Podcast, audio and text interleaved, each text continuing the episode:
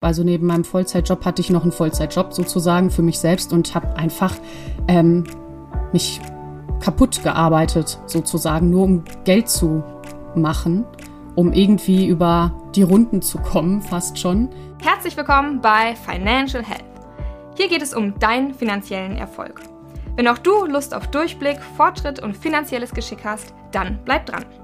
Zudem erfährst du heute exklusiv aus erster Hand, was Geld mit Depressionen zu tun hat. Und los geht es! Liebe Zuhörer, wir haben heute etwas ganz Besonderes, eine Premiere sozusagen. Ähm, sonst habt ihr ja immer mich gehört mit Julian gemeinsam und heute haben wir das erste Mal eine, ähm, einen externen dabei oder eine externe. Und zwar ist das eine gute Freundin von mir, die Jenny. Und ähm, wir werden heute erfahren, dass für alle diejenigen, die uns schon ein bisschen länger hören, da haben wir in der Einleitung immer von Geld und einer positiven, stärkenden und schönen Kraft in deinem Leben gesprochen. Und heute werden wir ein bisschen was darüber erfahren, dass Geld nicht immer nur eine positive, stärkende und schöne Kraft im Leben sein kann, sondern dass das Thema Finanzen auch mit ganz, ganz vielen ähm, Sorgen zu tun haben kann und diese Sorgen leider Gottes auch krank machen können und dass das ganz, ganz viel ähm, Kraft und Eigeninitiative braucht, da wieder rauszukommen. Und ähm, die liebe Jenny hat gesagt und hat sich auf die Fahne geschrieben, dass sie das Thema gerne ähm, teilen möchte, wie es ihr ergangen ist, wie es ihr heute geht und ähm, wie sie andere damit vielleicht auch unterstützen kann. Und genau darum soll es heute und auch in den nächsten Folgen gehen. Es werden ähm, wahrscheinlich die eine oder andere ähm, eine oder andere mehr folgen, einfach aus dem Grund, weil das Thema so umfangreich ist und weil es auch ganz, ganz viele interessiert und wahrscheinlich auch ähm, viele irgendwie in mit der Thematik schon mal in Berührung gekommen sind. Insofern würde ich sagen, ähm, ich stelle euch mal unseren heutigen Gast vor. Liebe Jenny, erzähl doch mal so ein bisschen, wer bist du und ähm, was hast du dir für heute, für diese Folge vorgenommen? Hallo, hallo allerseits. Erstmal vielen Dank, dass ich überhaupt dabei sein darf. Also ich fühle mich sehr geehrt. Und ähm, ja, einmal zu meiner Person. Ich bin Jennifer Zepok und bald 33 Jahre jung, Gesundheitsmanagerin. Uff, uff. Und helfe Menschen zu mehr Lebensqualität. Aber meine Hauptnische ist die Diagnose Depression. Also ich möchte Menschen, die auf einen Therapieplatz warten, dabei unterstützen, ihre Wartezeit sinnvoll zu nutzen und gegebenenfalls äh, schon mal erste Hilfestellung leisten, indem ich von meinen eigenen Therapieerfahrungen und Learnings aus sieben Jahren spreche und ganz viel Mehrwert teile im Idealfall. Boah, ja, das hört sich richtig ähm, schön an. Ist es denn tatsächlich auch so, dass ähm, ich glaube, du musst mal ein bisschen vorne anfangen. Ähm, yes. Hattest du, warst du tatsächlich von Depression oder ähm, betroffen oder was kann man es kann und muss man es anders benennen? Ähm, oder wie ist deine, wie ist deine Geschichte? Genau, also zur Geschichte gerne, gerne. Ähm, das war jetzt nur so schon mal grob gesagt, was ich machen möchte und ähm, ja, das war auch genau mache. genau richtig. Genau, weil natürlich habe ich eigene Erfahrungen sammeln müssen, dürfen. Und meine Diagnose hieß auch Depression damals. Und ähm, es war ja ein langer Weg daraus und ähm, angefangen diesen Weg der ja, Bearbeitung dieser Depression und dieser ganzen Psyche hm, habe ich mit 25 Jahren bin ich da mhm. angefangen, den Weg zu gehen. Und ähm, zu dieser heißen Phase, Akutphase sagt man ja äh, im Therapiegebrauch, äh, war es so, dass ich ein Workaholic war, eben aus Geldgründen auch. Also ich bin mhm. ursprünglich auch gelernte Kosmetikerin und ja, als Kosmetikerin verdienst du jetzt nicht so sonderlich viel. Und ich habe über meine Verhältnisse gelebt und deswegen mir dann noch nebenbei die ganze Zeit selbstständig mh, hm, versucht, Geld in mein Portemonnaie zu bringen, indem ich einfach nur gearbeitet habe, gearbeitet habe, gearbeitet habe. Also neben meinem Vollzeitjob hatte ich noch einen Vollzeitjob sozusagen für mich selbst und habe einfach ähm, mich kaputt gearbeitet sozusagen, nur um Geld zu machen, um irgendwie über die Runden zu kommen, fast schon. Ähm, aber da darf ich ja auch dazu sagen, dass äh, ich, wie gesagt, über meine Verhältnisse gelebt habe. Ne? Also ja, das war nicht ausgeglichen, mein Gehalt zu meinem Lebens-Lifestyle, das ich haben wollte. Mhm. Also würdest du sagen, war der Auslöser für, für die Depression ähm, Stress, weil du einfach zu viel gemacht hast oder tatsächlich ähm, der Geldmangel, der dich dann wiederum gestresst hat oder das Gefühl, nicht genug äh, Geld zu haben mhm. für alles das, was man sich so ähm, ermöglichen möchte im Leben? Ja, das war tatsächlich nicht der Auslöser, würde ich sagen. Der Auslöser waren ganz viele andere tiefer gehende Geschichten, ähm, ja, und Traumata, die ich bis zu dem Zeitpunkt schon erlebt habe, genauso wie ähm, ja, Erfahrungen, die nicht schön waren und auch in der Kindheit, wie das so ist, ne? prägende Situationen. Und ähm, es kam aber trotzdem dazu, dass ich mich in meine Arbeit mh, mm, mh, mm, versunken habe, um diesen Gefühlen zu entgehen. Und ich litt auch sozusagen an Perfektionismus und das hat mich einfach sehr, sehr gestresst. Also ich habe mein Selbstwertgefühl äh, damit definiert, Geld zu haben und irgendwas Sinnvolles zu tun und zu arbeiten und das auch in Perfektion. Also das war einfach nur ein Kompensieren von meinem Selbstwertmangel, weil ja, der war gar, also Selbstwert war gar nicht vorhanden und deswegen war ich so im Außen die ganze Zeit. Äh, also und on top kamen dann natürlich auch diese Geldsorgen, weil ich natürlich das Geld auch emotional ausgegeben habe. Mm, okay, was meinst du damit? Also, mm, ich glaube, vielen ist ja auch bekannt mittlerweile, dass wir aus emotionalen Gründen kaufen oder häufig zumindest oder so eine Art Impulskauf und viele kaufen ja auch Dinge ja aus Emotionen heraus, weil sie irgendeine Lücke füllen möchten. Also zum Beispiel habe ich gerne geshoppt, weil ich mich dadurch besser fühlen wollte. Also neue Klamotten oder das zehntausendste Parfüm oder ähm, ich bin ähm, immer ausgegangen und so, einfach nur um mich wertvoller zu fühlen und damit irgendein Mangel ausgeglichen wird, emotional. Das meine ich mit ähm, emotional eingekauft. Also wirklich aus rationaler Sicht total unnötig ähm, und auch nicht möglich. Also hätte mir damals jemand gesagt, Jenny, eigentlich lebst du über deine Verhältnisse, dann ja, das hat mir natürlich niemand gesagt. So habe ich es auch damals nie gesehen, weil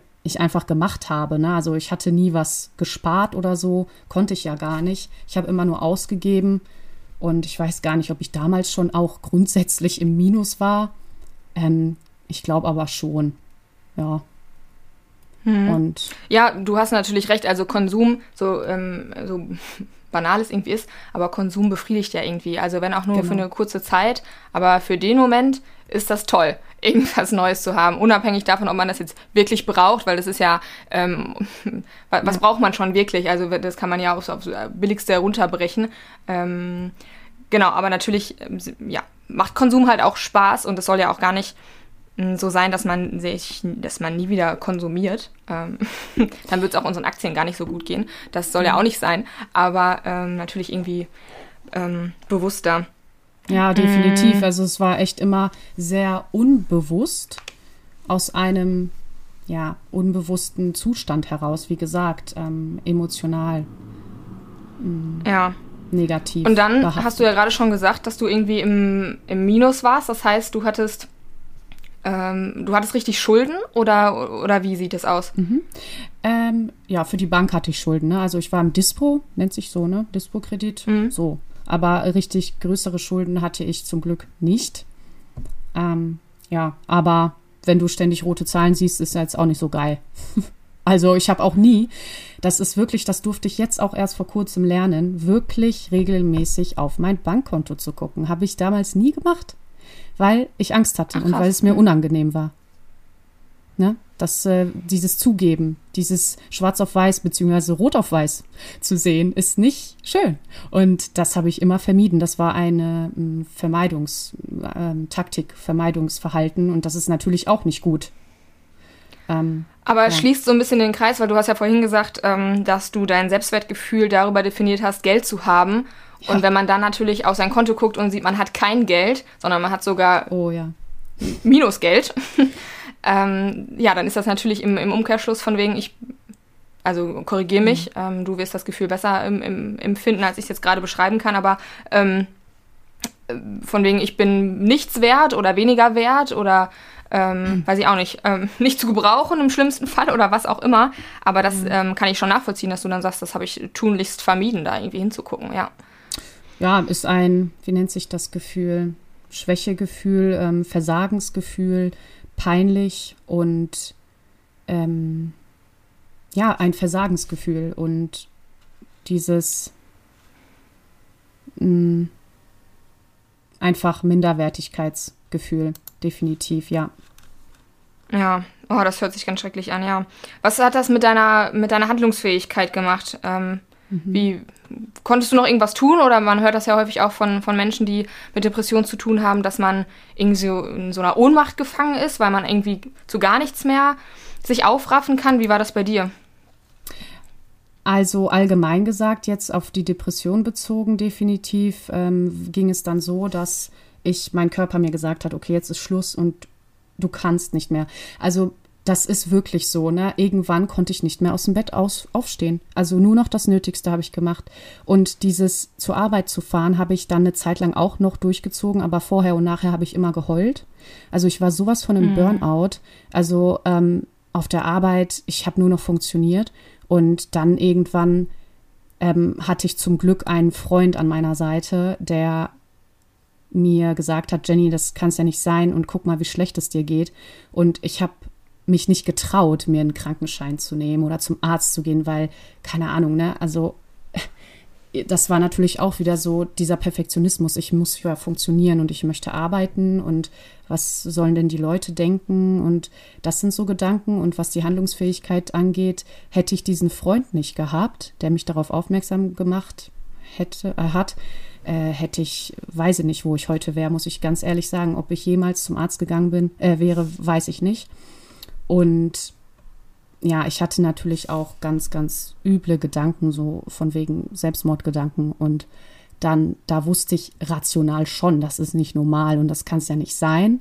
Äh, ich glaube nicht, dass das normal ist, aber diesen Schritt zum Arzt zu gehen, äh, da hat, hatte ich das große Glück, Unterstützung zu haben und dann habe ich es getan und dann ging alles ganz schnell. Äh, es war eher ein Akutfall dann, weil ich so am Ende war und wirklich mit diesen Gedanken gespielt habe und das auch erzählt habe, dass ich dann einen Therapieplatz in einer Klinik im stationären Aufenthalt bekommen habe in Bayern und dann bin ich ja drei Wochen später dorthin gefahren, auch alleine. Das war auch ein riesen eine riesen Challenge für mich. Das war das erste Mal, dass ich überhaupt irgendwas alleine gemacht habe und dann noch so eine weite Strecke mit meinem kleinen Auto und ja, alles so. Mhm.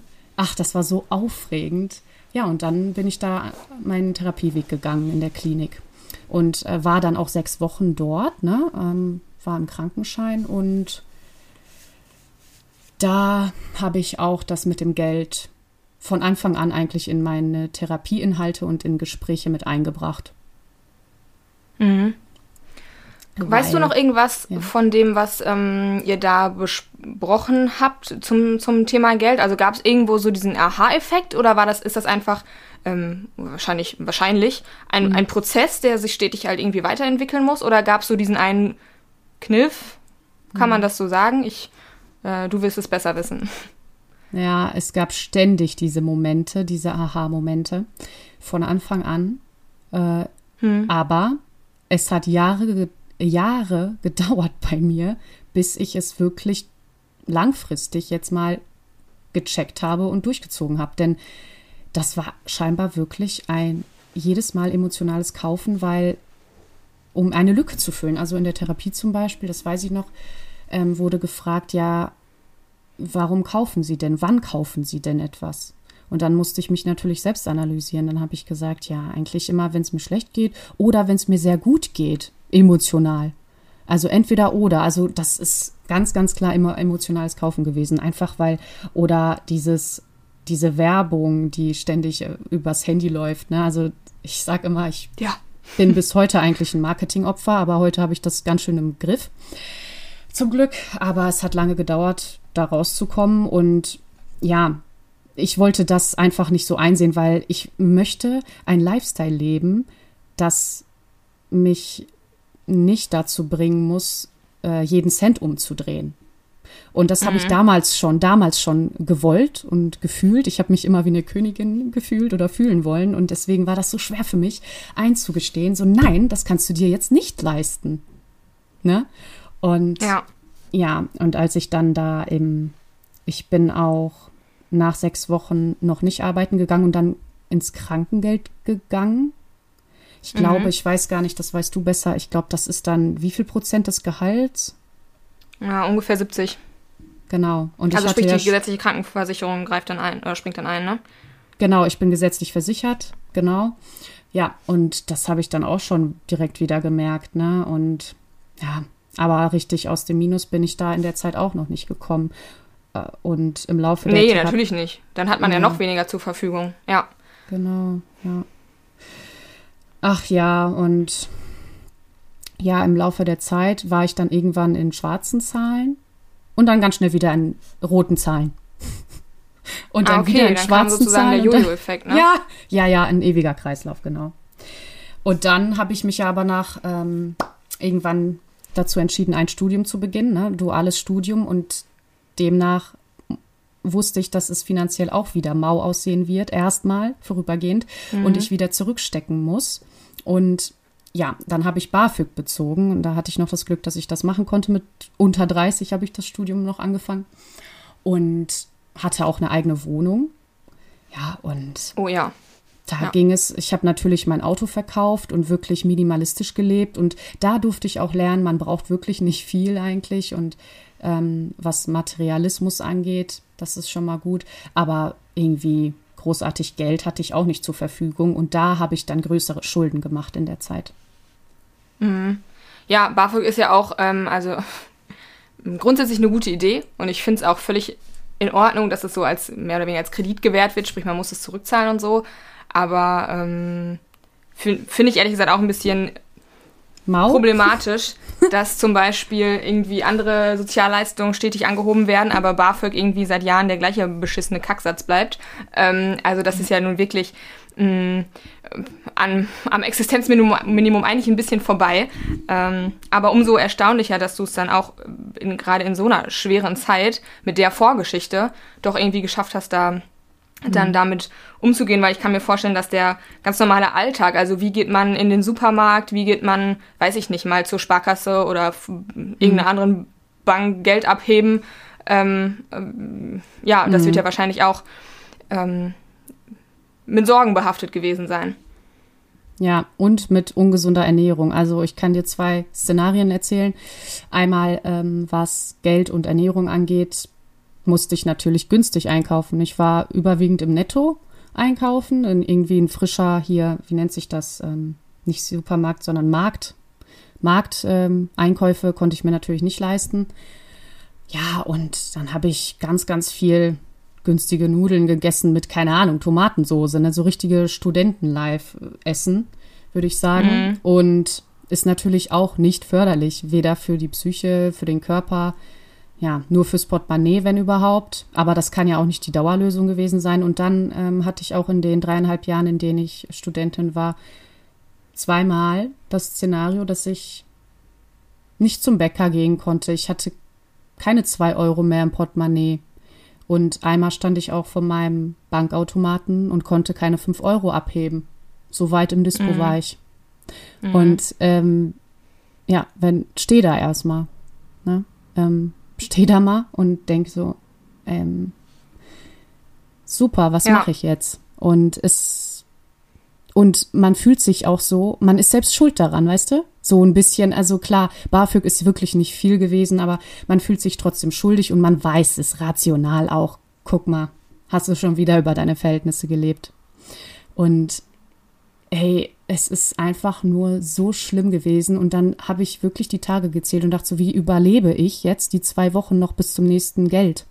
Oder wie ja. überlebe ich jetzt? Oder was mache ich jetzt? Oder und äh, ich musste dann tatsächlich, ich habe mich dann getraut, meine engsten Freunde zu kontaktieren. Mal die Person, mal die Person, ne? Je nach, dann habe ich mir Geld geliehen aus meinem Freundeskreis. Oh ja, ja, okay. Mhm. Ja. Damit geht es dann natürlich in die nächste Runde, ne? Yes. Genau. Und ich habe natürlich auch überlegt, wie komme ich jetzt schnell an Geld? Und da fallen einem die wildesten Dinge ein. Also die möchte ich jetzt hier nicht öffentlich nennen, aber also auch nichts Illegales, keine Sorge, nichts Illegales. Vielleicht doch mal die Schlipper verkaufen, ne? Yeah. genau, so ähnlich. Ey. ey, du glaubst nicht, auf was für Gedanken man kommt. Also das ist ja auch gefährlich, ne? Wenn man mal so überlegt. Ja, bestimmt, Also, ja. ähm, ich, ja, so ging es mir. So ging es mir. Und ich weiß auch nicht. Ähm, dann habe ich sogar in dieser Zeit noch, während ich, ich weiß gar nicht, wann wir uns kennengelernt haben, war ich noch Studentin, Amelie? Hm, nee. Ach, guck mal, da war ich schon fertig, aber hatte noch Schulden, genau. Und da habe ich einen Job gesucht, so war das. Da habe ich ja die Amelie kennenlernen dürfen. Und ja, mal eine Finanzaufstellung machen müssen. Mhm. Ja, wenn man das schwarz auf weiß sieht, dann, dann ist das nochmal wirklich was anderes, wenn man sich das runterschreibt und mal eingesteht und auf sein Bankkonto guckt. Und ich habe dann, ja. Aber gut, zu den Lösungsansätzen, glaube ich, können wir, kommen wir sowieso in der nächsten Folge. Genau. Ähm, ich weiß glaube auch. Was ich noch erzählen wollte. Na, wir haben ja jetzt schon mal auf jeden Fall ganz viel zu der ähm, damaligen Situation erfahren. Also sprich, wie, wie sah es aus, mit welchen Sorgen und welchen Ängsten hattest du irgendwie ähm, zu kämpfen? Und wie sah tatsächlich dann auch der Alltag ähm, aus? Und auch schon mit ganz vielen, mm, mm, mm, wie, soll, wie ist das der richtige Begriff, ähm, Lernaspekten. Ähm, Und auch mit ganz viel Eingestehen. Also das finde ich so ähm, ähm, beeindruckend, dass du mh, jetzt, glaube ich, eine sehr, sehr, einen sehr guten Überblick darüber hast, wie kam es dazu, ähm, was muss ich irgendwie auch vermeiden, aber eben auch diese Verantwortung für dein ähm, Handeln ähm, übernommen hast. Also von wegen, ja, ich bin natürlich verantwortlich für meine Kaufentscheidung, die ich getroffen habe und auch in Zukunft treffen werde.